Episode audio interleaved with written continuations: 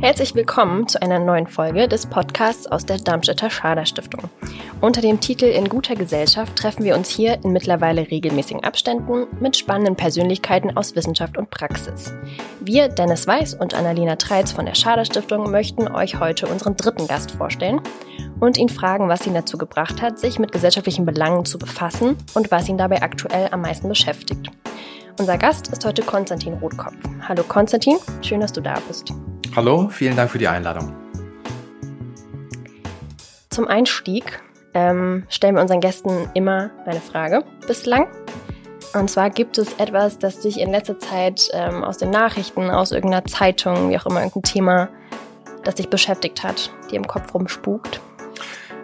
Ja, ich, hm, also ich glaube, über die letzten Wochen und Monate ähm, was mich sehr beschäftigt hat, ist ähm, die Irrationalität, die ähm, einem auf Schritt und Tritt äh, begegnet, ähm, wo also, glaube ich, eindeutige Beweise vorhanden sind äh, in unserer ähm, Umwelt, ähm, dass es einen Virus gibt und dass der gefährlich ist und dass äh, aber das Verhalten dann doch eben schwer ist, darauf einzustellen. Das äh, ist etwas, was ich in der Form, glaube ich, mir vorher, wenn ich es jetzt nicht erlebt hätte, mir so nicht äh, vorgestellt habe. Ja. Ein hm, Thema, das uns wahrscheinlich aktuell gerade alle in irgendeiner Form beschäftigt. Dennis, möchtest du dann? Ich möchte, ich vorstellen? möchte vorstellen, genau.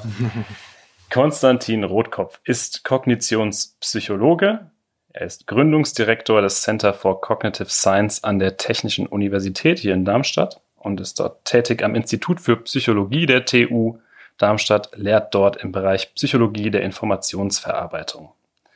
Des Weiteren ist er tätig unter anderem am Frankfurt Institute for Advanced Studies der Goethe-Uni und äh, begleitet dort Themen wie zum Beispiel, wie koordinieren Menschen ihre sinnliche Wahrnehmung und ihre Handlungen, wie verteilen sie ihre Aufmerksamkeit und stellen sich auf neue Situationen ein? Äh, in seiner Forschung gibt es Verhaltensexperimente mit menschlichen Probanden, genauso wie Modelle aus dem maschinellen Lernen und der künstlichen Intelligenz. Und 2019 hat er ein Buch veröffentlicht, und zwar Wie Maschinen lernen, künstliche Intelligenz verständlich erklärt. Jetzt hängen wir an diese Vorstellung unserer Gäste eigentlich immer die Frage dran, äh, ob da etwas äh, missverstanden wurde oder ob Wert auf etwas gelegt wurde, was äh, vielleicht dann doch nicht so wichtig war. Wie würdest du dich selbst vorstellen? Ja, ich würde schon sagen, dass ich Kognitionswissenschaftler bin und ähm, nicht Kognitionspsychologe. Ähm, das hat damit zu tun, ich habe promoviert in den USA in Informatik und in Gehirn- und Kognitionswissenschaften. Und die Cognitive Science ist schon ein eigener Bereich. Das ist eine eigene Wissenschaft. Äh, die unterscheidet sich äh, von anderen Herangehensweisen, von anderen Thematiken. Ähm, also das ist, ich bin Kognitionswissenschaftler. Ich glaube, das ist eine gute, faire Beschreibung. Gut, das ist äh, klasse, weil äh, Anna und ich natürlich in der Vorbereitung auf diese Folge uns erstmal mit dem Begriff und dem Bereich Kognitionswissenschaften befassen mussten. Wir sind da nicht ganz so bewandert und wir waren da auf der, der Website unserer Lieblingsenzyklopädie und da gibt's sechs Grundprinzipien der Kognitionswissenschaft, und zwar die Philosophie, die Linguistik, die Anthropologie, die Neurowissenschaft, die künstliche Intelligenz und die Psychologie, was für uns ein wahnsinnig breites Spektrum an Bereichen war. Und da wäre jetzt die nächste Frage, wo du dich siehst. Ja, also das geht zurück auf den Sloan Report, ähm, 70er Jahren in den USA. Da tauchte vermehrt dieses Thema auf, Cognitive Science, und da hat man sich gefragt, naja gut, was ist denn das? Und eine Stiftung hat dann überlegt, lass uns mal zusammentragen, was Cognitive Science wirklich sein könnte. Und man hat eben versucht, ähm, das zu beschreiben. Und Beiträge gibt es eben von all diesen ähm, verschiedenen Wissenschaften, die du genannt hast. Ähm, dennoch ist die Cognitive Science eben was Eigenständiges. Und ähm, wie ich das meistens versuche zu ähm, zu beschreiben. Man hört ja im Moment sehr viel von künstlicher Intelligenz und dabei geht man häufig zurück auf eine Definition. Was ist denn künstliche Intelligenz überhaupt von McCarthy? Ja, späte 50er, Anfang 60er Jahre, wo er das sagen, na ja, gut, also künstliche Intelligenz ist die Wissenschaft und das Engineering ähm, von intelligenten Computerprogrammen. Ja, der, die Definition geht bloß weiter. Das äh, taucht nicht so häufig äh, inzwischen auf. Aber er sagt dann, naja, also das ist ähnlich wie das, was meine Kollegen hier auch machen, nämlich herauszufinden, was Intelligenz überhaupt ist. Also menschliche Intelligenz überhaupt sich anzuschauen und zu versuchen, die zu verstehen. Und eben zu verstehen, nicht mit Begrifflichkeiten oder mit Worten, sondern tatsächlich, ja, über Algorithmen, über Computerprogramme. Also das heißt, Computerprogramme einzusetzen, um zu verstehen, wie Wahrnehmen, Denken, Entscheiden, Handeln tatsächlich funktionieren. Und wie versucht man sonst menschliche Wahrnehmung zu erklären, wenn man das nicht mit mhm. einem Computersystem macht?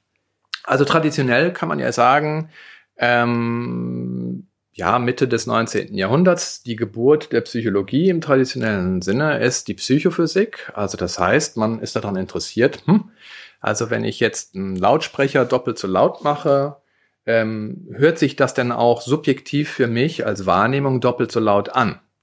Oder wenn ich ein Gewicht auf meine Hand nehme und ähm, nicht sehe, was für ein Gewicht da drauf ist, wie groß muss ich das Gewicht jetzt machen, damit ich einen Unterschied merke? Das ist klassisch Psychophysik, also ist halt experimentell. Also man macht Experimente und schaut sich an, okay, wie muss ich in der Umwelt etwas verändern, damit die Wahrnehmung intern in den Menschen sich auch verändert. Das ist so der Beginn eigentlich der klassischen Psychologie. Und die Psychologie versucht ja auch Theorien aufzubauen, aber eben verbal. Also das heißt, man sagt so etwas wie, es gibt äh, verschiedene ähm, Emotionen. Es gibt äh, die Vorstellung, dass es so etwas gibt wie Intelligenz. Keiner hat jemals Intelligenz gesehen, keiner hat Intelligenz angefasst. Also muss ich dieses Konzept irgendwie operationalisieren, messbar machen. Also sage ich so etwas wie, hier sind 15 Aufgaben und ähm, die haben irgendwie mit Intelligenz zu tun. Das ist eben alles verbal und experimentell. Also die Theorie da ist in Form von Worten, Konzepten, eben nicht in Algorithmen. Das ist nicht ähm, ein Computerprogramm, was tatsächlich etwas ausführt. Und die Idee bei der Kognitionswissenschaft ist, die Fragen zu stellen, die Psychologen stellen, aber eine, eine Erklärung sieht wirklich so aus, dass man sagt, ich habe zum Schluss ein computationales eine computationale Erklärung, also einen, sagen wir mal, einen implementierbaren Algorithmus, Mathematik, die ich hinschreiben kann, die beschreibt, warum Menschen so wahrnehmen, denken, entscheiden und handeln. Biografische Frage nochmal. Hm. Wie kommst du, wie kamst du zur Kognitionswissenschaft? Wir haben bewusst die Stationen, die jetzt ein, zwei Jahrzehnte zurückliegen, ausgelassen. Du hast gesagt, dass du in den USA promoviert hast. Mhm aber auch schon zurückgehend in die, in die Schulzeit. Mit was hast du dich befasst? Was hast du damals schon gelesen oder gesehen, was dich so ein bisschen in die Richtung vielleicht getrieben hat? Oh je. Ähm, also ich glaube, einen sehr großen Einfluss hat auf mich gehabt, ob man das glaubt oder nicht, eine, eine AG ähm, in der Schule ähm, auf dem Gymnasium. Da hatten wir einen sehr charismatischen Lehrer, da gab es eine Philosophie AG und wir haben über mehr als ein Jahr äh, Kapitel aus der Kritik der reinen Vernunft über Zeit und Raum gelesen von Immanuel Kant. Und das hat einen bleibenden Eindruck tatsächlich auf mich. Ich wollte damals allerdings immer Astronom unbedingt werden.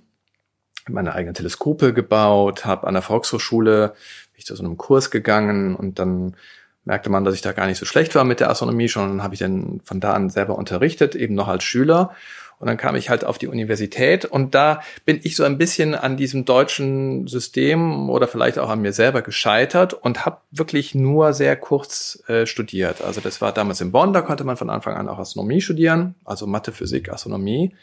Aber das war, äh, also vielleicht mal sagen, die Magie, die äh, Wissenschaft auch für mich hatte, die war da nirgends zu finden. Also war ein großer Betrieb, äh, hunderte von Studierenden und also das war, da habe ich mich sehr schwer getan und habe dann, glaube ich, alles ausprobiert, was man sich vorstellen kann. Ich habe beim Fotografen gearbeitet, ich habe äh, wollte Künstler sein, habe auch ein paar Ausstellungen gemacht. Es gibt sogar ein Werk, das ist äh, in einem Museum gelandet, in einer permanenten Sammlung. Aber das war eine große, lange Phase von Suche, eine kleine Firma gehabt und habe dann sehr spät tatsächlich über die Verbindung zu einer, ähm, einer guten Freundin, die damals beim Batzum Brock studiert hat, promoviert hat zum Thema Imaging Science, ähm, davon erfahren, dass es in den USA so Studiengänge gibt, wo man denkt, naja, also Bilder an sich sind nochmal was Besonderes. Es ist eine besondere Art von, von Daten und auch wie Menschen die wahrnehmen, Bilder räumliches. Das ist was Interessantes. Und da gibt es eben, gab es einen Studiengang, da hat man all diese Bildwissenschaftler zusammengebracht von Archäologie über Kunstgeschichte, von Astronomie bis Wahrnehmungspsychologen. Und da habe ich dann im zarten Alter von 29 Jahren nochmal einen Bachelor angefangen. Und das war aber ganz toll. Also das war einerseits ähm, für mich ähm, großartig insofern, als es eben tatsächlich alles mit Bildern zu tun hatte, was mich auch lange Zeit beschäftigt hatte. Ich das aber vielleicht so gar nicht verstanden hatte. Und USA ist halt äh, ja auch nochmal an der Universität ein sehr anderes Erlebnis. Ja, also es ist sehr offen. Ähm, ich habe sehr schnell Stipendien bekommen und ähm, in Deutschland durfte ich in der Astronomievorlesung, weil ich gute äh, Hausaufgaben hatte, hinten sitzen und das Stier irgendwie immer rein und rausschieben. In den USA war das so, da hieß es, Konstantin, ähm, ich habe dich gebucht, wir sind eine Woche Kid Peak National Observatory an einem Teleskop, hast du Lust mitzukommen? Und das war ein ganz großartiges Erlebnis. Und einer der Professoren dort, der beschäftigte sich mit Augenbewegungen. Und da hat es dann irgendwann Klick gemacht. Also dieses, äh, die Verbindung herzustellen zwischen dem, was messbar ist da draußen in der Welt, physikalisch, und dem, wie das ähm, ja in meiner inneren Wahrnehmung ist.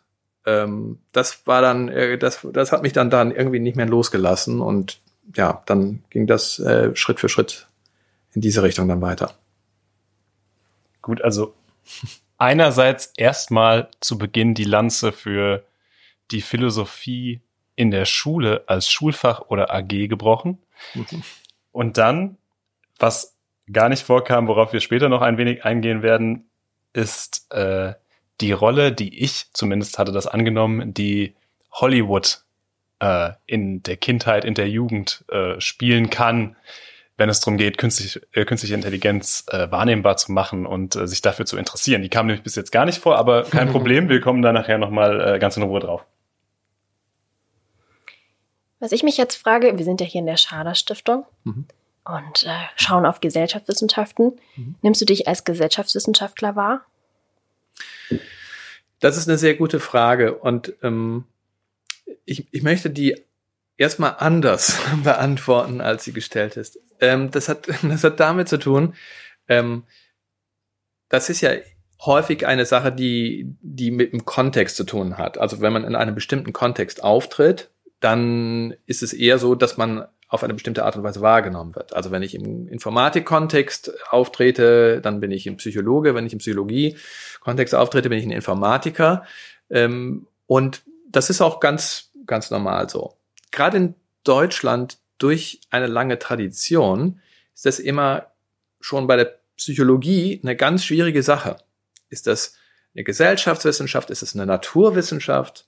Oder ähm, hat man so ein Konstrukt wie Humanwissenschaft? Das ist, ähm, das ist sehr unterschiedlich, wie das wahrgenommen wird. Ich sag so, zentral ist für mich der Mensch. Ja? Ähm, bei der Sozialwissenschaft geht es ja auch um Menschen, mehrere und wie die interagieren.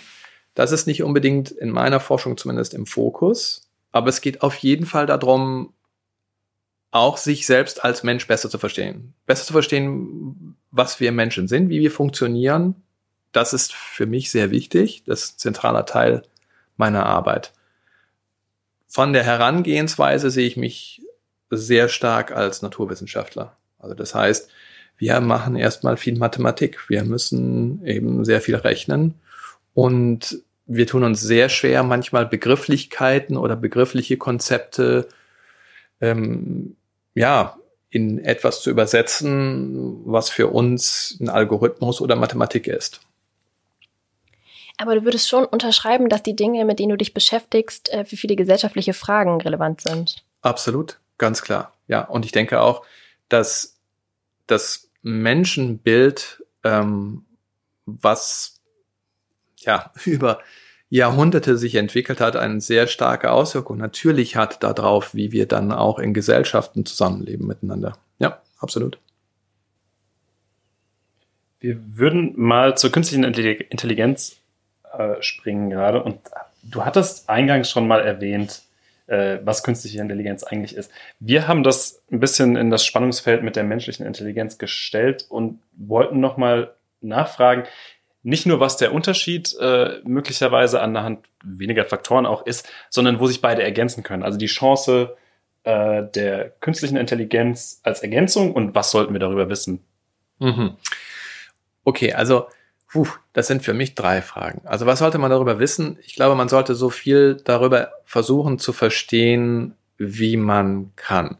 Ähm, du hattest eben das Buch erwähnt. Ähm, das haben wir zu dritt herausgegeben mit einer unglaublich talentierten Gruppe von ganz fantastischen Studierenden.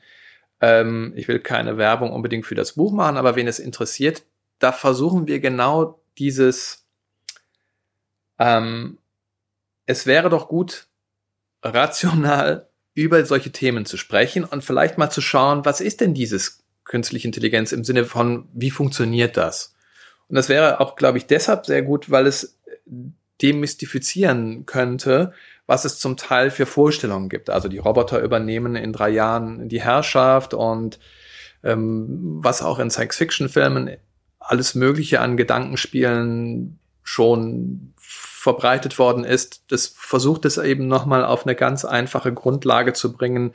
Was machen denn diese Algorithmen? Was sind denn Daten? Wie funktioniert das mit Daten?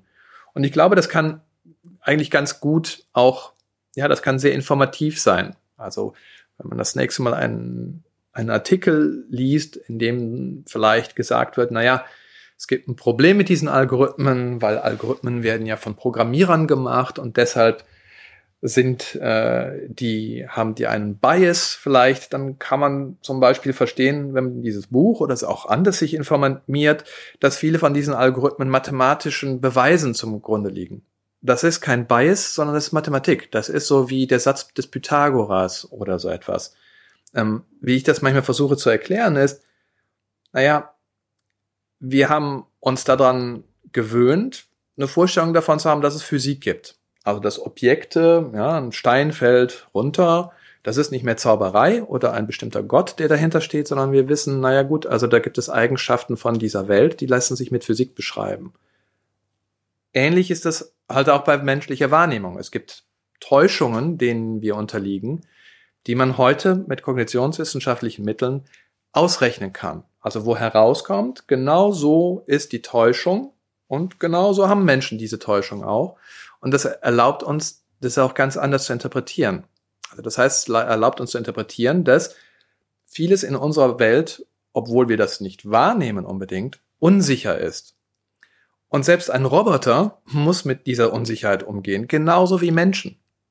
Und bei diesem Inferenzprozess, also bei der, dem Versuch irgendwie zu interpretieren, was wir an sinnlichen ähm, Messungen bekommen von unseren Sinnen, muss das System irgendwelche Kompromisse eingehen oder Vorerfahrungen mit einberechnen. Und das lässt sich tatsächlich mathematisch extrem gut beschreiben. Und plötzlich sind es nicht mehr einfach nur Fehler, die Menschen machen oder Täuschungen, sondern das ist der beste Kompromiss aus dem, was wir wissen und dem, was wir gerade irgendwie zusammenbasteln können aus der beschränkten Information, die unsere Sinne uns geben und dass das eigentlich ein sehr guter Kompromiss ist.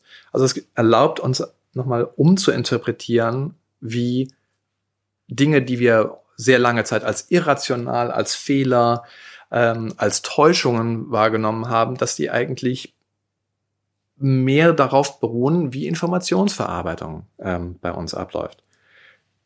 Die andere Frage, die du hattest, war ja auf die Beziehung zwischen künstlicher Intelligenz und ähm, ähm, und Kognitionswissenschaft. Und das ist, ähm, das sind zwei Seiten derselben Medaille. Also die haben sich wirklich ähm, seit ihrem Entstehen ständig gegenseitig beeinflusst. Die ersten Algorithmen äh, in der in der KI, die beruhen tatsächlich auf Forschern, Informatikern, die sich da hingesetzt haben und gesagt haben, wie lösen denn Menschen diese, diese Probleme und haben dann die interviewt. Genau. Also dieser Zusammenhang zwischen künstlicher Intelligenz und ähm, Kognitionswissenschaft am Anfang gibt es wirklich Informatiker, die da gesessen haben und Menschen gefragt haben, ähm, beschreib doch mal, wie du folgende, ähm, wie du folgende Probleme löst und haben dann Algorithmen, die inzwischen klassisch sind in der KI, entwickelt aus Beschreibungen, wie Menschen gesagt haben, wie sie solche Probleme lösen. Andererseits gibt es Dinge, die heute in Einführungsvorlesungen für künstliche Intelligenz unterrichtet werden. Ja, Principal Component Analysis ist so eine Methode. Ja, große KI, maschinelles Lernen. Die ist ursprünglich zuerst publiziert worden im äh, Journal of Educational Psychology. Also es kommt aus der Psychologie. Also es gibt sehr viele starke Interaktionen äh, zwischen diesen Feldern. Klar, mal mehr, mal weniger. Im Moment ähm, im maschinellen Lernen gibt es durch das tiefe Lernen ganz große ähm, Anwendungsfortschritte und jetzt ist es wieder mal eher eine Phase, wo vielleicht die Interaktion ein bisschen geringer ist. Ähm, aber das hat eine lange Zeit, also hat eine lange Tradition und äh, die ist sehr intensiv. Ich würde direkt anschließen und zwar, weil du die äh, auch die Mystifizierung und die Darstellung von künstlicher Intelligenz ansprachst, also die ähm, ja, die, mhm. also Schreckensszenarien unter anderem ja eben auch. Ähm, wie kann man damit umgehen? Das eine wäre aufklären, eventuell mhm. dein, euer Buch äh, sich mal vor die Brust zu nehmen. Äh, Im Dialog natürlich, deswegen sitzen wir auch jetzt hier. Aber äh, wie begegnest du im Alltag äh, Menschen, die mit solchen Schreckensszenarien auf dich zukommen? Auch im privaten Umfeld natürlich. Ich denke, das bleibt nicht aus. Ja, also ich glaube wirklich, dass es, mh, ähm, also es gibt ein tiefereres Problem, das hat damit zu tun, wie häufig Wissenschaft auch im gesellschaftlichen Diskurs ähm, dargestellt wird. Und das ist so, dass wir als Wissenschaftler auch zum Teil von den tatsächlich in den letzten Jahren auch von außen diesen Auftrag immer stärker bekommen, naja, ihr müsst euch darum kümmern, auch zu kommunizieren. Ihr müsst das, was ihr tut und was ihr Ergebnisse nennt, besser nach außen kommunizieren. Und ich denke, das ist richtig. Das ist absolut richtig. Das müssen wir machen. Auf der anderen Seite ist es auch unglaublich schwer. Also man muss sich ja vorstellen, wir haben ich zehn Jahre an der Universität äh, jeden Tag uns da reingehängt, äh, Kopf gegen die Wand geschlagen, weil wir es nicht verstanden haben und dann nochmal zehn Jahre jeden Tag unsere Experimente versucht zu verbessern, unsere Algorithmen entwickelt, äh, unzählige Blätter mit Papier, äh, vor, äh, mit, mit, mit Formeln voll gemacht ähm, und das heißt, es ist manchmal tatsächlich schwer, das in einem kurzen, prägnanten Satz auch methodisch klar zu machen, wie wir überhaupt vorgehen. Also was ist für uns überhaupt ein Ergebnis? Was ist für uns überhaupt, ähm, dass wir sagen, oh, das haben wir jetzt verstanden. Wir haben hier etwas verstanden. Und genauso ist es schwierig zu sagen, was ist denn das, was diese Roboter machen können? Also ein Beispiel, was ich gerne gebe, ist, ähm, es gibt diese Roboter von einer Firma, die aufgekauft worden ist vor einigen Jahren. Die kennt, die kennen jeder, die YouTube-Videos kennt jeder. Das, das sind diese Roboter manchmal auf vier Beinen oder auf sechs Beinen, die so ein bisschen hüpfen immer und sehr stabil sind. Und die sehen natürlich ungeheuer, ja, also die, die sind beeindruckend. Man hat fast den Eindruck, da ist ein Tier oder da ist irgendwie so fast etwas Lebendiges in diesen Robotern. Und tatsächlich ist die Technologie in diesen Robotern ungemein basal, also ganz, ganz was Einfaches. Also diese Stabilisierung ist etwas, was in der Robotik inzwischen überhaupt gar kein Problem mehr ist. Es sind ganz andere Probleme in der Robotik, ungeheuer schwer und immer noch ungelöst. Ja, das kann man sich zum Beispiel ansehen, wenn man sich nochmal äh, auch auf YouTube anguckt, die Videos von den schlimmsten Fails, also von der DARPA Challenge, der letzten DARPA Challenge, da sind dann halt Roboter, die einfach äh, den Arm ausstrecken und dabei umfallen. Und vieles davon hat damit zu tun, dass wir in unserem Alltag sehr, sehr falsche Vorstellungen haben von uns selber von unserer eigenen Kognition, was in uns Menschen überhaupt vor sich geht. Wir haben sehr schlechte Vorstellungen und Intuitionen über Wahrscheinlichkeiten, das ist vom Psychologen ja auch wunderbar charakterisiert. Wir haben unglaublich schlechte Vorstellungen davon, was computational leicht und schwierig ist. Das geht ja so weit, dass in der Forschung man gedacht hat, naja, Schachspielen oder mit künstlicher Intelligenz Schach spielen zu können, das wird, was ist ein, das große, der Gral. Ja? Und inzwischen wissen wir ganz genau, das ist schon längst gelöst. Ja? Das ist ganz leicht. Was viel schwieriger ist, ist tatsächlich einfach zu stehen und zu gehen. Jemandem die Hand zu schütteln. Also wir haben unheimlich schlechte Vorstellungen davon, wie solche Dinge eigentlich funktionieren. Und ähm, das ist dann umso schwerer, das alles genau zu erklären. Ja, ich sehe das auch bei Kolleginnen und Kollegen, die Robotik machen. Das ist immer so toll. Sobald sich ein Roboter bewegt, also ein Stöhnen, ein, ein Jauchzen geht durch die Menge und alle sagen, oh, das ist ja beeindruckend. Guck mal, der Roboter, der macht das. Und dahinter sehen zu können, dass vielleicht im Nebenraum jemand mit einer Fernbedienung steht oder dass das geskriptet ist, das heißt, dass eigentlich die Bewegungsabläufe völlig äh, vorprogrammiert sind, das alles zu verstehen, das ist halt schwierig. Ja, und ja, da, große Fernsehserie, äh, ja, also wenn jetzt hier jemand zuhört, große Fernsehserie sollte man machen und dann ähm, einfach das mal erklären, wie das tatsächlich zusammenhängt. Und ich glaube, das muss dann doch sein, bevor man zu dem Schluss kommen kann, könnten denn Roboter jetzt die Weltherrschaft übernehmen? Ja? Ähm, weil da doch sehr, sehr viele Details sind, die sind nochmal einfach wichtig, denke ich. Ähm, und die tragen auch dazu bei, dass wir uns als Menschen nochmal besser verstehen. Weil so ist ja eben die Herangehensweise der Kognitionswissenschaft. Wir gehen ja davon aus, auch das menschliche Gehirn benutzt Algorithmen, um Dinge zu tun. Mich erinnert das jetzt gerade an etwas, was ich gelernt habe letzten Winter bei einer Veranstaltung, bei der Sie schon mal bei uns zu Gast waren. Da haben wir uns Filme angeguckt zu künstlicher Intelligenz, KI Science Film on Tour. Und da habe ich im anschließenden Podiumsgespräch gelernt, dass wir noch, korrigieren Sie mich, wenn das nicht stimmt, dass wir noch ziemlich weit davon entfernt sind, dass Roboter Fußball spielen können. Gibt ja irgendwie so eine Liga und das funktioniert aber noch gar nicht gut. Und da war auch ich, und das schließt dann bestimmt darauf an, dass wir vollkommen falsche Vorstellungen haben, war ich überrascht, weil ich dachte, naja, so schwer kann es ja eigentlich nicht sein, oder?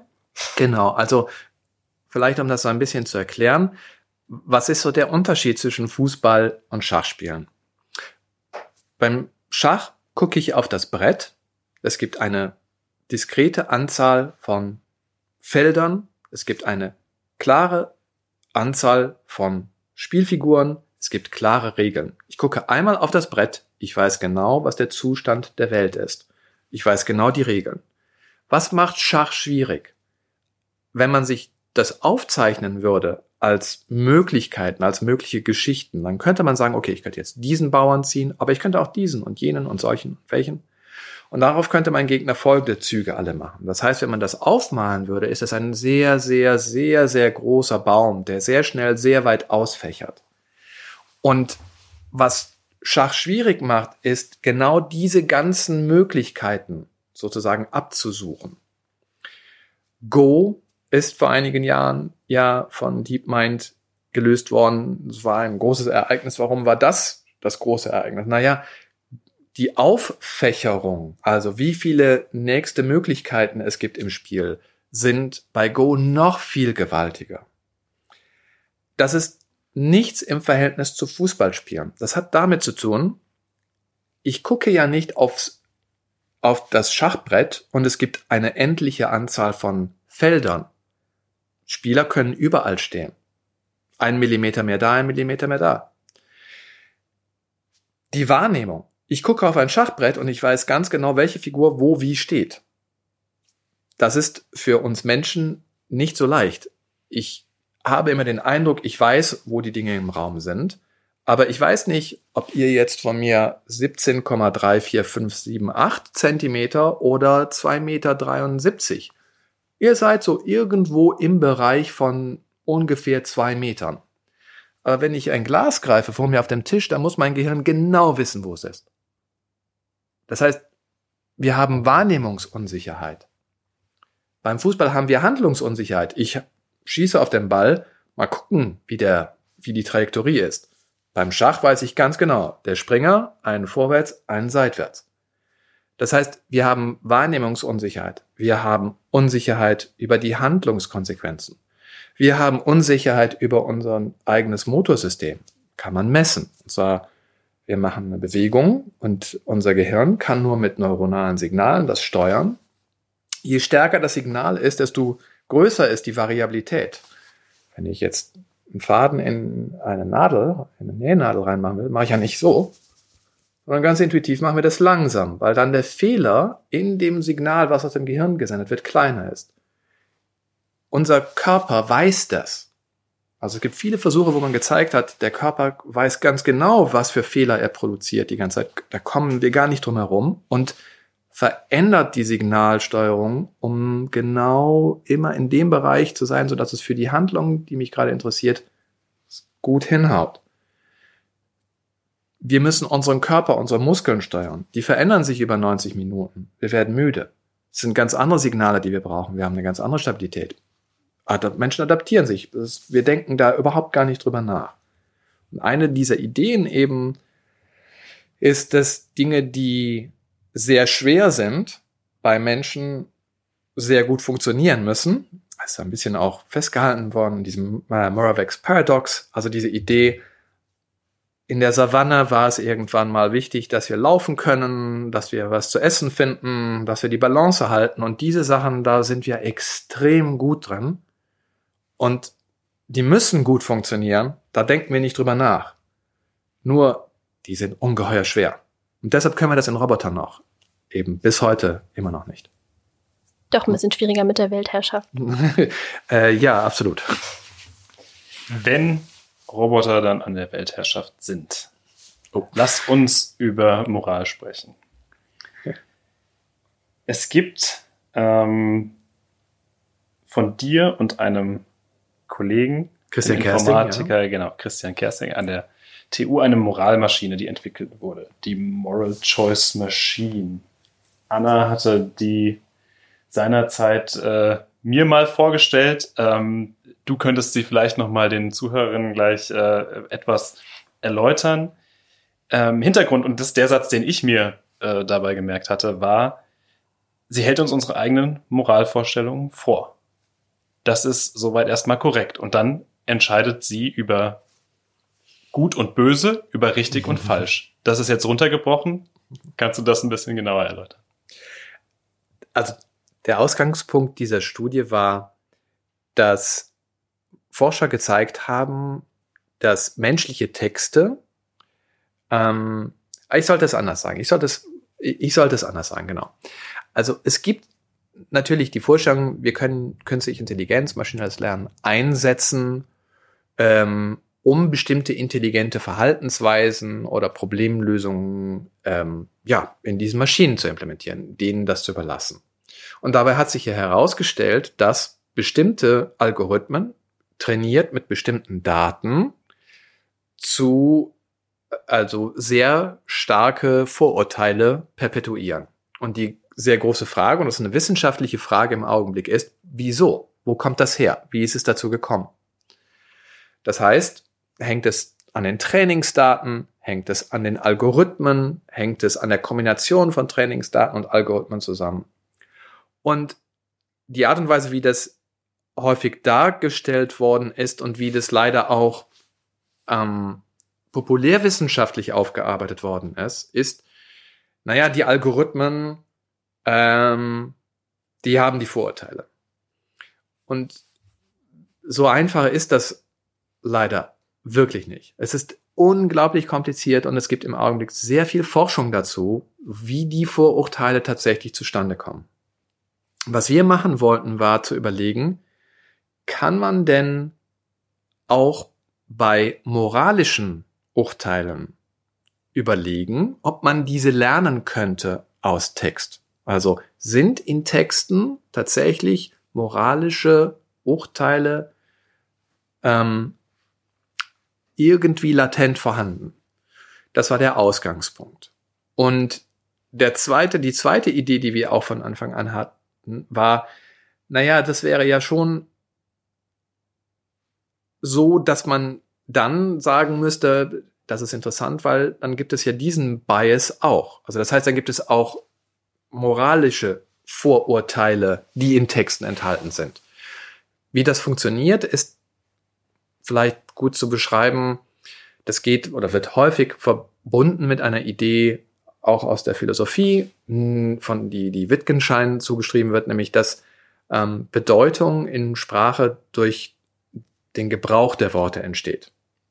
Und das hat dazu geführt, dass es sehr viel Forschung gibt, dass man sagt, jetzt äh, analysieren wir große Textkorpora und schauen, welche Worte zusammen häufig auftreten. Und dann ist die Idee, dass man diese, diese, diese Nähe von Worten umsetzt in eine Art Landkarte. Also wirklich so, wie wir das kennen von räumlichen Dingen, wenn zwei Dinge nah beieinander sind, dann möchten wir jetzt einen mathematischen Raum bauen, der die Nähe von Worten in ihrem Gebrauch abbildet. Das kann man machen und dann findet man eben solche Dinge wie ähm, in dieser Landkarte, in diesem neuen Raum, dass ähm, zum Beispiel König, also man findet da irgendwo den Ort für König und dann macht man minus äh, Mann und plus Frau und dann kommt man bei Königin an in dieser Landkarte. Und dann sieht man, oh wow. Also das scheint tatsächlich so zu sein, dass in unserem Sprachgebrauch solche Konzepte, die wir einfach, das geht ja über einfache Wortverwendung hinaus, enthalten sind. Also dass das dort drin abgebildet ist oder dass wir das auch wieder zurückbekommen können. Und genauso haben wir uns gefragt, okay, wir nehmen jetzt einen großen Textkorpus und was wir jetzt versuchen ist, ist ja, du sollst, ja, ich soll, ja, ich kann, ja, das ist gut. Ist das näher an, ähm, ich töte einen Menschen oder ist es näher an, ähm, ich liebe einen Menschen? Und dann sehen wir, dass es sehr viel näher an, ich liebe einen Menschen. Also ist jetzt wieder sehr basic, aber das ist tatsächlich, wie dieses System einfach ähm, funktioniert. Und was wir daran eben, wie wir versucht haben, das ja auch darzustellen, ist, dieses System ermöglicht uns überhaupt erst, und da haben wir noch eine, dieses Jahr auch eine, eine weitere Publikation zu, jetzt zu analysieren, wie unterschiedliche Konzepte und moralische Vorstellungen auch mit der Zeit sich geändert haben. Also was wir gemacht haben, ist, wir haben unterschiedliche Textkorpora genommen ähm, aus verschiedenen Jahrhunderten, haben nach diesen, nach diesen Landkarten gesucht, haben diese Landkarten gelernt aufgrund der Daten und haben dann eben herausgefunden, dass sich Wertigkeiten eben auch verschoben haben. Und deshalb versuchen wir das eben auch zu sagen, das ist so sowas wie ein Mikroskop. Wir können das jetzt wirklich messbar machen anhand, anhand der Daten.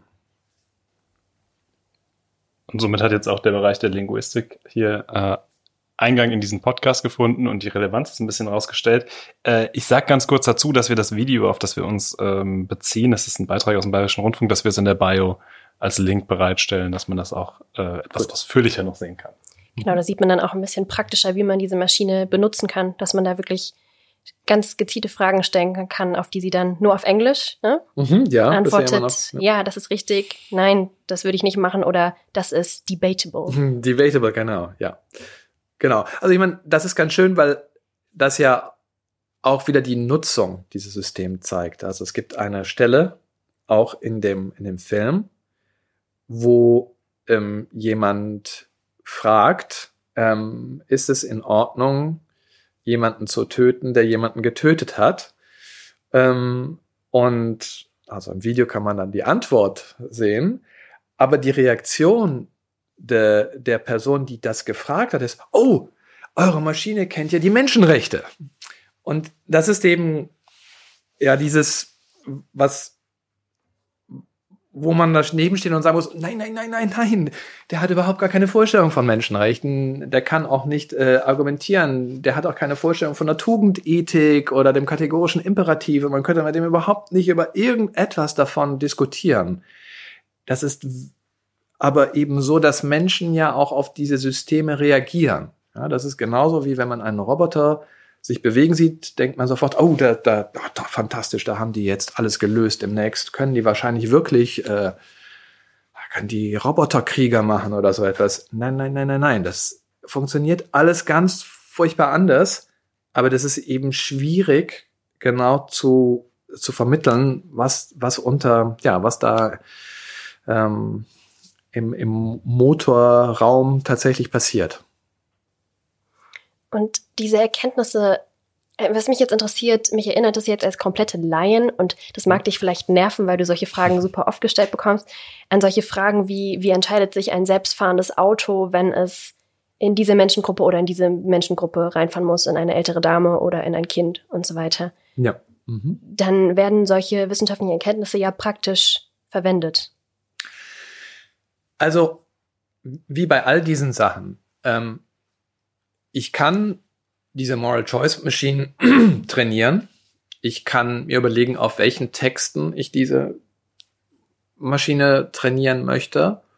Und ich kann dieser Maschine dann Fragen stellen. Ich kann mir dann eine Antwort anhören. Die Frage ist, was mache ich mit dieser Antwort? Und das bleibt ja jedem komplett selbst überlassen. Ja, das heißt, ähm, wir haben sicherlich nicht, als wir das entwickelt haben, das Ziel gehabt, wir möchten demnächst Richter ersetzen durch unsere Moral Choice Machine. In keinster Weise. Man muss das dennoch, glaube ich, im, im gesellschaftlichen Kontext auch wieder gut überlegen, wie geht man damit um, dass es solche Systeme vielleicht demnächst geben wird. Mein Beispiel dabei ist, in Frankreich hat es eben Untersuchungen gegeben, ähm, wie Richter sich entschieden haben, wenn ähm, verurteilte Straftäter, ähm, wie heißt denn das jetzt nochmal, ähm, Parole, ähm, Bewährung, ob sie Bewährung bekommen. Vielen Dank. Ähm, und das heißt, die kommen ja, also bestimmte Zeit ist abgelaufen, die kommen vor den Richter und jetzt wird ihr Fall verhandelt und dann wird eben entschieden, ob die jetzt Bewährung bekommen oder nicht. Und diese Untersuchungen haben gezeigt, dass es eine starke Abhängigkeit gibt zur Nähe zum Mittagessen, wie diese Entscheidungen ausfallen. Und wir wissen eben auch aus der Psychologie und aus der Kognitionswissenschaft, dass es eben starke Kontexteffekte gibt, wie Menschen sich entscheiden. Und das ist ja auch nicht das, was wir uns vorstellen, was, ja, die Rechtsprechung, wie Rechtsprechung funktionieren sollte. Also muss man an dem Punkt überlegen, was machen wir jetzt? Wie, wie sind solche, wie werden Entscheidungen gefällt? Wie werden solche Entscheidungen gefällt, wenn vielleicht es Systeme gibt, die sagen, dein Magen knurrt schon und eigentlich, ähm, guck mal, hast du in diesen 17 Fällen, die sehr ähnlich gelagert sind, vorher so entschieden kann der Richter vielleicht immer noch entscheiden, wie er das möchte. Ähm, aber das ist eine Frage, die wir uns stellen müssen. Wie, wie wollen wir damit umgehen? Frankreich hat sich anders entschieden. Die haben sich entschieden, dass diese Daten nicht mehr publik gemacht werden. Und ähm, ich bin nicht der Ansicht, dass das die Lösung auf Dauer sein sollte. Ich, eine Sache, die wir, mit der wir das Segment ich nenne es jetzt Segment künstliche Intelligenz, äh, dann aber auch abschließen würden. Ähm, die, also wenn Maschinen von Menschen lernen sollen beziehungsweise können, lernen sie natürlich auch die Problematiken oder die, sie reproduzi reproduzieren bestehende Machtverhältnisse zwischen Menschen. Jetzt ist der letzte Verweis versprochen für heute auf dieses mhm. äh, Video aus dem, aus dem Bayerischen Rundfunk. Eine Kollegin, äh, Martina Mara, die dort erzählt äh, von einem Algorithmus bei Amazon, bei dem Konzern Amazon, der helfen soll, geeignete Mitarbeiterinnen zur Softwareentwicklung zu finden und dann aber eben die Mitarbeiterinnen, die weiblichen, irgendwann gar nicht mehr vorschlägt. Ist es so, dass Maschinen dazu beitragen können, soziale Ungleichheiten zu manifestieren und gewisse Gruppen einfach außen vor zu halten, dass sie das eben vom Menschen lernen? Okay, also das hat zu tun mit dem, was ich vorhin nur kurz erwähnt hatte, nämlich ähm, wir verstehen das noch nicht. Also mit wir meine ich jetzt, Wissenschaft versteht das noch nicht.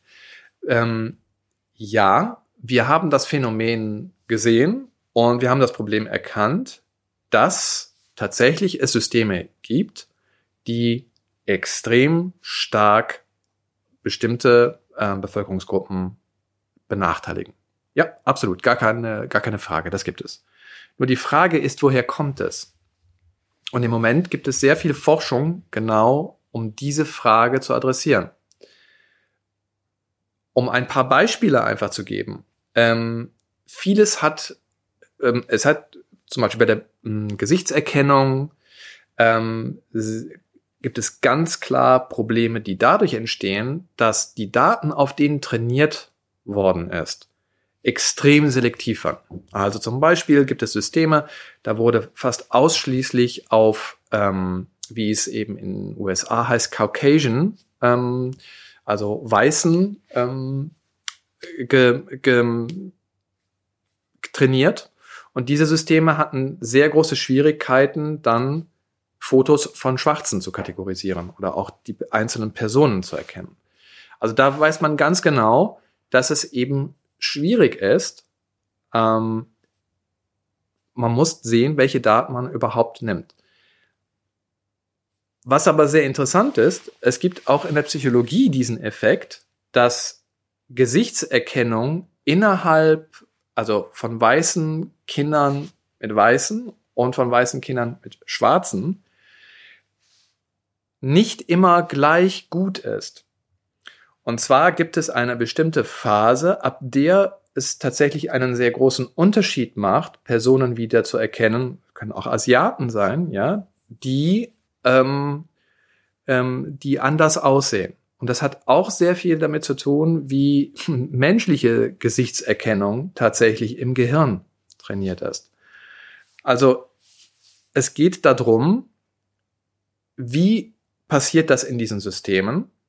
Und dann geht es darum, wenn wir wissen, was wir wollen, was das System machen soll, wie können wir dann diese Systeme genau nutzen mit dem Ziel, zum Beispiel gerade solche Benachteiligungen zu detektieren, ja, ähm, oder ähm, sogar vielleicht vorzuschlagen, mh, hm, was ja, was andere Kriterien sein könnten, die man anwendet. Also das ist wirklich immer eine, eine, eine Fragestellung von dem, wie man das anwendet oder was das Ziel ist, das man damit verfolgt.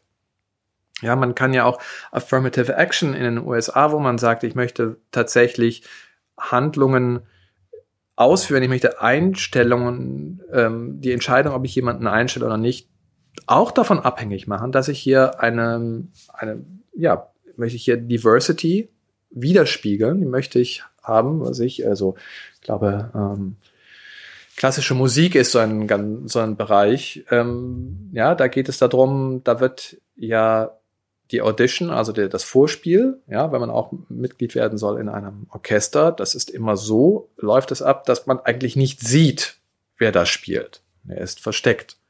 Und es ist die Frage, wäre es vielleicht nicht richtig, eigentlich doch die Person sehen zu können und dann jemanden auszuwählen, weil man Diversität, äh, Diversität eben auch tatsächlich unterstützen möchte.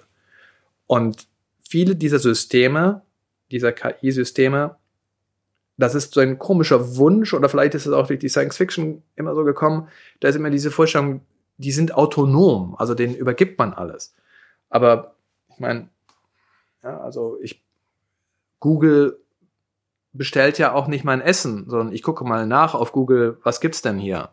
Ähm, also das heißt, es geht darum, wie wir auch lernen, mit diesen Systemen umzugehen.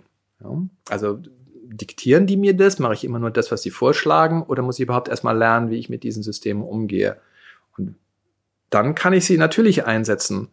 Also großes Themenbereich ist im Moment in die, hier in, in also Forschungsbereich ist da Debiasing.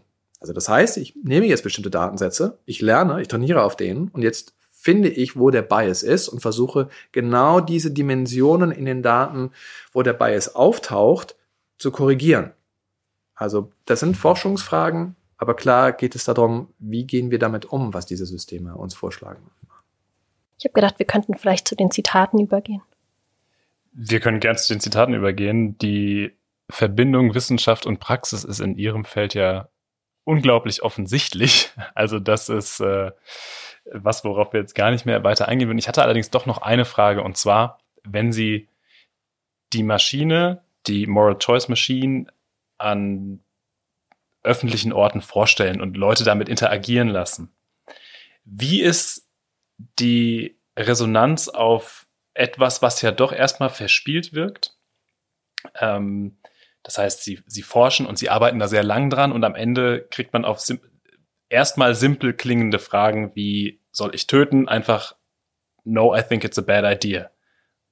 Wie reagieren die Menschen dort? Ist das erstmal wirklich nur so eine, ah, das ist eine nette kleine Erfindung da von dem Wissenschaftler und merken die, was da wirklich dahinter steckt?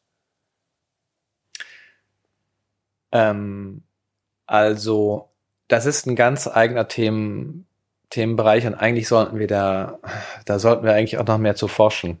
Tag hat immer nur 24 Stunden. Aber wir haben keine richtigen Forschungsergebnisse dazu. Also ich kann jetzt keine wissenschaftliche Antwort darauf geben, aber von dem, was wir erlebt haben, gibt es ganz unterschiedliche Reaktionen. Ja, also wir hatten Kinder, die sehr spielerisch direkt diese Maschine ähm, als einen Freund betrachtet haben und gefragt haben, dürfen wir endlich äh, ein Haustier haben? Äh, und der Vater stand daneben ähm, und gefragt haben, muss ich denn tatsächlich ähm, meine, meine Veggies auch essen? Ja, also das war, das war, so, sofort wurde das System eingebunden und die Antworten wurden genommen wie die Antworten vielleicht von irgendeiner Person oder vielleicht sogar noch ein bisschen überhöht, weil das ist ja diese Maschine, oh, und Maschinen, wer weiß.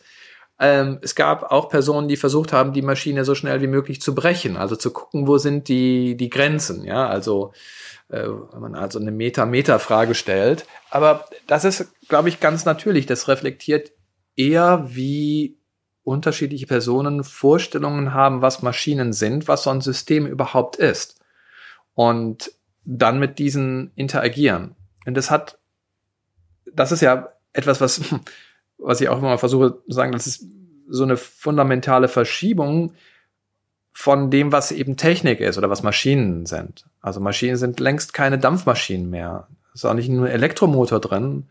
Es ist nicht einfach nur ein Sensor drin, der dann äh, irgendwie piept, wenn ähm, der Verschleiß irgendwie größer wird, sondern diese Maschinen sind sehr viel näher an uns.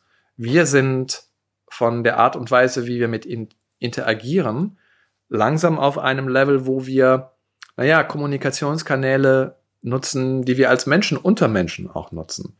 Und da kommt etwas auf der Ebene zurück. Also das heißt, dieses, diese Vorstellungen, auch was Maschinen überhaupt sind, die verändern sich ja extrem schnell und gewaltig.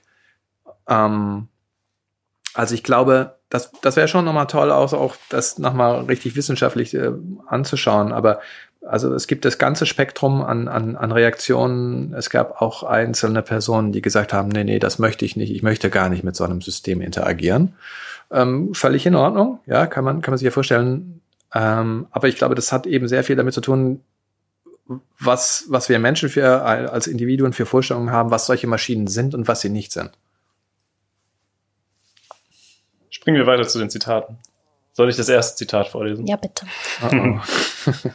ja, Anna hatte das ein bisschen von sich gewiesen, dass sie damit nicht so viel anfangen kann.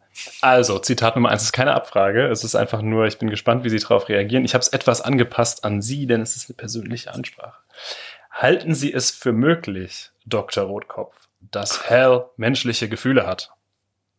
Hell ist eine Maschine aus einem ganz bekannten Hollywood-Film. Ich weiß nicht, ob Sie direkt drauf kommen, mhm. aber es ist aus äh, Kubricks Space Odyssey.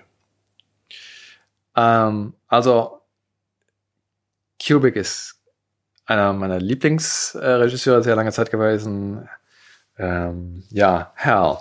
Ähm, also klar, in diesem Film geht es ganz stark darum, diese Frage zu stellen. Ähm, und ähm, Also, ich glaube, wir haben vor kurzem so einen kleinen Artikel geschrieben, einige Mitglieder aus der Kognitionswissenschaftlichen Gesellschaft hier in Deutschland. Ähm, es, also wir verstehen das alles noch so wenig beim Menschen, wissenschaftlich gesehen, dass ich da eigentlich sagen müsste, keine Ahnung.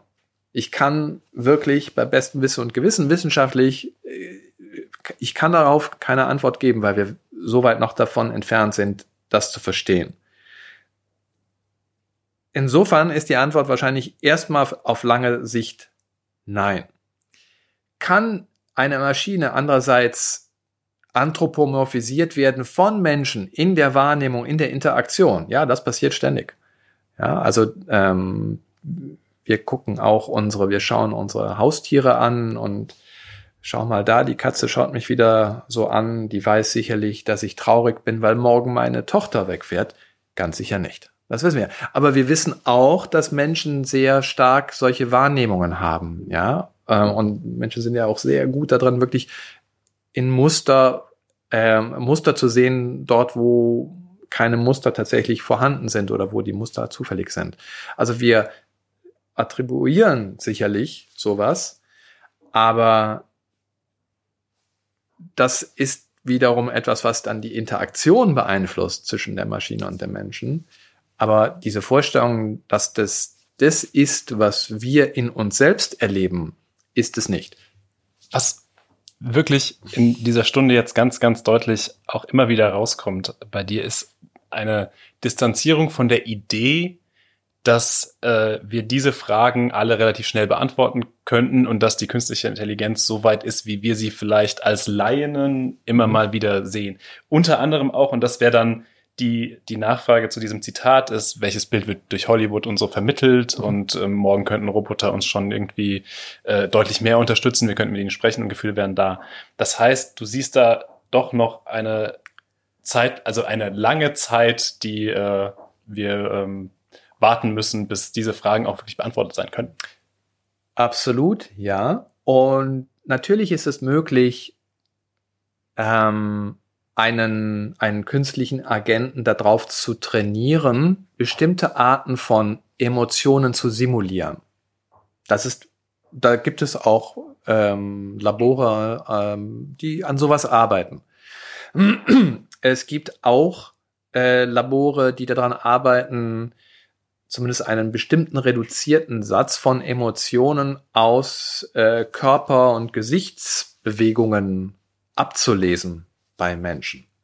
Also natürlich kann man sich vorstellen, dass es, und es gibt Leute, die an so etwas arbeiten, dass man jetzt irgendwie versucht zu interpretieren, was hat diese Person, dieser Mensch für einen emotionalen Zustand und kann ich jetzt etwas tun in den, in den Gesichtsäußerungen oder in, in, in diesem künstlichen Agenten, der vermittelt so etwas wie, ähm, wie auch ja, Gefühle oder nachher kommt die Frage, ist, diese, ist dieser Roboter bewusst? Das kann man natürlich alles machen.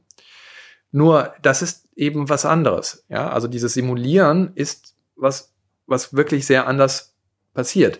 Und es hat viel mehr zu tun mit dem, was in uns vor sich geht. Also, ich, der berühmteste das berühmteste Experiment äh, aus der Sozialpsychologie äh, ist sicherlich äh, diese Serie an unterschiedlichen Experimenten. Ist man bereit als gewöhnliche Person, äh, wenn eine Autoritätsperson im weißen Kittel sagt, jetzt bitte einen Elektroschock der Person da drüben im Raum, den zu geben? Ähm, ja, also diese, die, diese Versuche, die sind ja nachgemacht worden, wo die Person einen Elektroschock geben muss, einem Avatar. Also man ist in Virtual Reality. Da ist keine Person. Es wird vorher ganz klar erklärt, das ist eine Simulation. Das ist eine grafische Simulation. Und man kann zeigen, dass, man hat gezeigt, dass äh, wir Menschen ein Problem damit haben, Elektroschocks an Grafikfiguren zu geben. Unser Puls geht hoch, ja, unser Blutdruck geht hoch, wir fangen an zu schwitzen, wir haben körperliche Reaktionen darauf, wenn eine Grafikfigur sagt, oh, das hat jetzt aber geschmerzt. Ja? Also, das, das, das heißt, die Frage ist immer, wie wir Menschen darauf reagieren und wie wir damit umgehen. Aber dass wir so etwas wie Bewusstsein oder Emotionalität in einem künstlichen Agenten als inneres Erleben herstellen könnten, keine Ahnung, wie das gehen sollte. Das wissen wir nicht. Wir haben keine Ahnung, wie das funktioniert. Wir haben noch ein weiteres Zitat aus der Literatur, mit dem wir weitermachen würden. Soll ich das vorlesen? Das sollst du vorlesen. Sie wollen wissen, wie superintelligente Cyborgs gewöhnliche Menschen aus Fleisch und Blut behandeln könnten? Fangen Sie besser damit an zu untersuchen, wie Menschen ihre weniger intelligenten tierischen Vettern behandeln. Das ist natürlich keine perfekte Analogie, aber es ist der beste Archetyp, den wir tatsächlich beobachten können, anstatt ihn uns nur vorzustellen. Ähm, Homo Deus? Ging schnell. Ja, genau. Ja, mhm.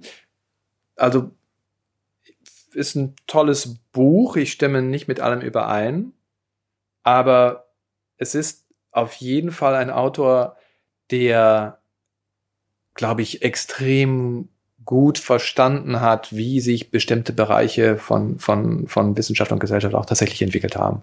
Also einer dieser Lieblingssätze aus, aus, aus dem Buch ist ja, äh, glaube ich, äh, Lebewesen sind Algorithmen. Und das ist in der Radikalität ja auch nicht, würde ich mal sagen, jetzt so Allgemeinwissen, was jeder so täglich anwendet.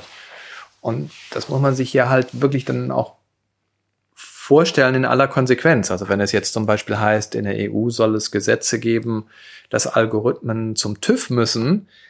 Wenn Lebewesen Algorithmen sind, müssen jetzt alle Menschen auch zum TÜV. Und was wird bei dem TÜV gemacht? Also diese ganzen Begrifflichkeiten, das ist ein tolles Buch, genau, also auf, auf dieser populärwissenschaftlichen Ebene wirklich dieses was verschiebt sich da? Was, was sind unsere Vorstellungen, was ein Mensch ausmacht? Ähm, was ist unsere Vorstellung, was, was ein Algorithmus ist? Was ist die Verbindung? Das ist, das ist da, glaube ich, ähm, sehr anregend drin beschrieben. Und es ist ja auch zum Schluss ein Aufruf zu überlegen, wo wollen wir denn hin? Ja, also, wenn das tatsächlich, wenn, wenn das die großen Fragen sind, wie, wie sieht denn Gesellschaft überhaupt aus? Wie, was ist denn Entscheidung? Ja? Und, und wie gehen wir damit um? Daran würde ich gerne anschließen und nochmal irgendwie auf die persönlichere Ebene gehen. Äh, wie gehst du denn in deinem Tun mit diesem großen Ganzen um? Also wie, wie behandelst du das, was du da tust? Hast du da manchmal Ängste, dass es in eine falsche Richtung gehen könnte? Oder hast du einen Anspruch daran, wie das die Welt auch vielleicht besser machen könnte? Puh. Große Frage, ich weiß. also Angst dass das missbraucht werden könnte. Ähm, klar, ähm, wir haben zum Beispiel so einen, also ein Teil unserer Arbeit besteht daran, ähm, auszumessen in Menschen, wie wichtig ihnen Dinge sind, ähm, wie stark sie uns interessieren oder wie viel innere, ja, fast Belohnung wir mit diesen, ähm, vielleicht mit Informationen sogar verbinden. Und äh, ja, das könnte man sicherlich für alle möglichen Dinge einsetzen, um herauszufinden, was interessiert eine Person und wie stark und im, wie stark im Verhältnis zu anderen. Und da kann man sicherlich sich äh, viele Anwendungen ausdenken, die man nicht unterstützen möchte und die man so auch nicht intendiert hat. Also das ist sehr, das ist mit, mit, mit vielen Dingen machbar. Ähm, das kann ich mir auch gar nicht vorstellen, wie man sich anders dagegen schützen kann. Also schützen kann man sich prinzipiell erstmal gar nicht dagegen, dass jemand das benutzen würde als ein technisches System. Ähm, man muss halt versuchen, eben für Sachen zu stehen. Also das heißt, ähm, in dem begrenzten Umfang kann ich erstmal als Hochschullehrer bestimmte an bestimmte äh, ja, Dinge tun mit meinen Studierenden. Ich kann mit denen bestimmte Dinge äh, besprechen. Ich kann mit denen ähm, versuchen, eine Offenheit gegenüber diesen Fragen zu kultivieren. Ähm, das, das sind die Dinge, die ich mache. Wichtig finde ich halt auch immer noch, dass man versucht, das zu erklären. Also, dass man eben versucht, zu sagen, was ist denn jetzt künstliche Intelligenz, das klingt so unglaublich, ja, als, als, als man hat es künstlich gemacht und es ist intelligent. Nee, nee, nee, also gerade die, die, die, die Dinge, die in den letzten fünf Jahren alle in der Presse gekommen sind, das sind ja kleine Inselbegabungen. An Intelligenz ist da, ist da noch, ist das sehr wenig. Oder wo es heißt, ja, Maschinen sind jetzt schon viel besser als Menschen. Da muss man auch manchmal unglaublich genau nachgucken, was das überhaupt heißt oder wie das gemessen worden ist. Und dann entpuppt sich das meistens so, das ist überhaupt nicht so, dass die besser sind als Menschen. Ähm, also hier ist viel aus meiner Perspektive eben ein wichtiger Auftrag für uns als Wissenschaftler klar zu machen, ähm, wie Dinge funktionieren oder auch klar zu machen, wenn es mal so ist, dass etwas benutzt wird äh, auf eine Art und Weise, wo wir den Eindruck haben, ähm, dass es nicht so, also da muss man sich gegen wehren, weil es vielleicht zum Beispiel ja äh, Demokratie unterwandert. Ja, also gibt ja diese Studien innerhalb von Wissenschaft, dass ich ähm, mit, weiß die Zahlen jetzt leider nicht mehr, mit einer bestimmten Anzahl von Likes auf Facebook kann ein Algorithmus besser vorhersagen als meine Freunde, was ich als nächstes liken werde. Und es gibt eine bestimmte Anzahl, das sind mehr, kann ich es besser als mein Partner. Und bei einer noch größeren Anzahl kann ich es besser als ich selber.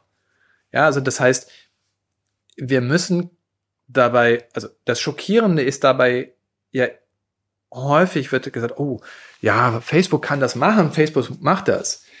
Ich finde, das ist am wenigsten schockierend. Ja? Ähm, oder als es darum ging, Alex bei, bei, bei äh, Amazon hören Menschen die Gespräche mit. Das schockiert mich auch überhaupt gar nicht. Das Schockierende ist, dass man mit 200 Likes mich vorhersagen kann. Und das ist nicht unser inneres Wahrnehmen, wer wir sind. Wir denken, wir sind einzigartig, vielfältig, tiefgreifend, wunderschön und kreativ und all das. Aber es gibt ganz viele Regelmäßigkeiten jenseits von unserem inneren Erleben, in dem, was wir tun. Und dessen müssen wir uns bewusst werden. Ja, ähm, das ist zum Beispiel etwas, was dann eben wichtig ist, dass man ja, nach außen geht und sagt, wenn das möglich ist, ja, äh, dann ist wahrscheinlich bei mir genauso möglich wie bei denen, die da untersucht worden sind. Was bedeutet das denn überhaupt über mich und mein Leben und meine Entscheidungen?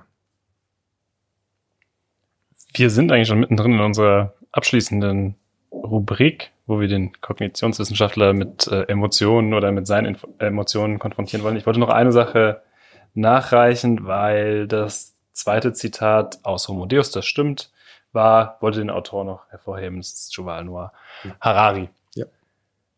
Anna, wir gehen zu den letzten Fragen.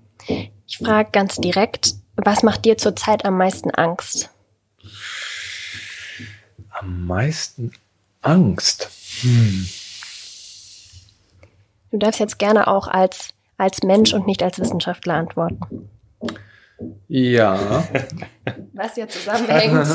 ja, genau, weiß ja auch gar nicht, wie ich das trennen kann. Also es gibt ähm, ähm, ja manchmal so, so Wahrnehmungen, dass ähm, über die letzten Jahrzehnte sowas wie, hm, manchmal wird es, läuft es unter Solidarität, man könnte auf die französische Revolution zurückgehen und sagen Brüderlichkeit.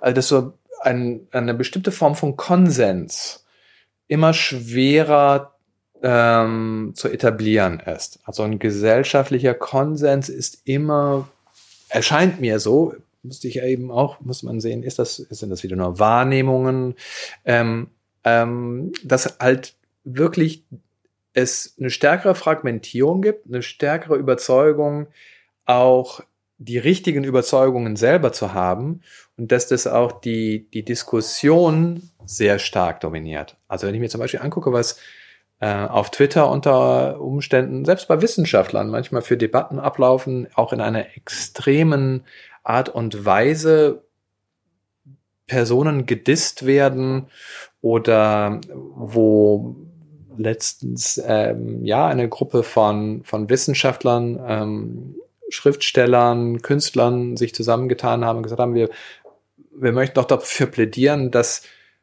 irgendwie die, der Diskurs, den wir führen können, offener ist, dass wir mehr das Gefühl haben, dass wir auch unsere Meinungen austauschen können, um, um darüber zu diskutieren. Es ein extremes Bashing gegeben hat, was im Grunde genommen gesagt hat, na ja, wenn man privilegiert ist und irgendwo in einem schönen Büro sitzt als reicher Professor, ähm, dann ist das ganz nett, dass man das einfordert. Aber für diejenigen von uns, die sehr lange gelitten haben, ähm, und ähm, unter Diskriminierung weiterhin leiden, sind solche Sprüche nichts, was uns, was unsere Situation verändert. Also ich glaube, ja, manchmal erscheint mir das so, dass die, dass so diese, diese Grundlage von, von Gemeinsamkeit, von ähm, ähm, man ist zusammen in einer, äh, in, in sozialen Gruppen, dass das verloren geht. Könnte dich auch ein bisschen wütend machen, denn das wär, wäre die, die, die nächste Emotion, auf die wir äh, gehen würden und zu der wir dich fragen würden, was dich aktuell am meisten wütend macht. Und keine Angst, wir haben auch noch was Positives für den Abschluss, aber erst noch mal zur Wut. Ähm, ja, Wut ist ja auch in der Psychologie bekannt als guter Motivator. Also ich habe ein ganz gesundes Verhältnis eigentlich zu Wut. Ähm, also ja, das ist jetzt nichts besonders Spannendes hier. So Wissenschaftler haben ja dann immer so Sachen, die, äh, die vielleicht äh, ja gemacht werden irgendwo und dann denkt man, nee, das ist aber doch alles falsch und äh, ah, muss man jetzt schon wieder darauf reagieren, dann muss man jetzt die nächste Studie machen. Also kenne ich, kenne ich so, wenn man so ein paar Wissenschaftler auch irgendwo einlädt an einer Konferenz abends bei Glas Wein oder Bier, da kann man sehen, für viele Wissenschaftler ist Wut ein tatsächlich starker Motivator. Also Wut ist jetzt, hält sich alles in Grenzen, ja, also ist sehr human, aber und sehr sublimiert, aber nee, also Wut ist jetzt, äh, habe ich ein gesundes Verhältnis zu, glaube ich. Das klingt doch ganz gut. Und was bereitet dir zurzeit am meisten Freude, macht dich am meisten glücklich? Ähm, ach so, ja, also, hm, also so im, im Professionellen ist es tatsächlich so, ähm, dass ich extrem stark ähm, genieße die Situation, wenn ich mit meinen, ja, mit meinen Doktoranden, mit meinen Mitarbeitern äh, an Problemen arbeite und wir weiterkommen. Also diese Momente, wo man an der Tafel steht und wirklich den Eindruck hat, wow, jetzt haben wir das endlich geknackt oder endlich haben wir das verstanden. Das sind schon so, zumindest in meinem professionellen Leben, das sind so die besten Momente. Also das ist das, wo ich dann auch noch weiß, warum ich das, äh, diesen Beruf gemacht habe, ähm, warum ich mich entschieden habe, das zu machen. Ähm, das sind, glaube ich, tatsächlich die, ja, das sind die besten Momente so professionell für mich. Gut, dann sind wir jetzt hiermit eigentlich soweit durch. Äh, wir bedanken uns, dass du dir die Zeit genommen hast, dass du da warst, dass du uns alles nochmal auch für uns beide Laien und die Zuhörerinnen, die mit Sicherheit auch nicht alle Expertinnen sind, ähm, ausgeführt hast. Vielen Dank dafür. Was die ZuhörerInnen jetzt nicht hören, ist, dass jetzt auch Mittagszeit ist. Wir haben ja gelernt, dass wenn man die Mittagspause zu weit nach hinten verschiebt, dass das gravierende Auswirkungen haben kann. Ähm, deswegen sage ich jetzt nur noch, äh, abonniert uns gerne überall dort, wo es Podcasts gibt. Empfehlt uns gerne weiter. Wendet euch gerne mit allen Anregungen an podcast.schader-stiftung.de und hört unbedingt auch in die Folgen äh, unseres Pod Podcasts hinein, die von unseren Kolleginnen Karin Lehmann und Tobias Robi schon gehostet werden. Die sind unter dem Titel Praktisch irrelevant an gleicher Stelle zu finden. Und alle anderen Informationen zu Veranstaltungen und Veröffentlichungen der Schader Stiftung findet ihr auf unserer Homepage. Den Link findet ihr genau wie den Beitrag, den Dennis vorhin erwähnt hat, in unserer Bio. Konstantin, vielen Dank, dass du da warst und wir wünschen dir einen schönen Tag und einen schönen Sommer. Danke euch auch. Tschüss. Tschüss.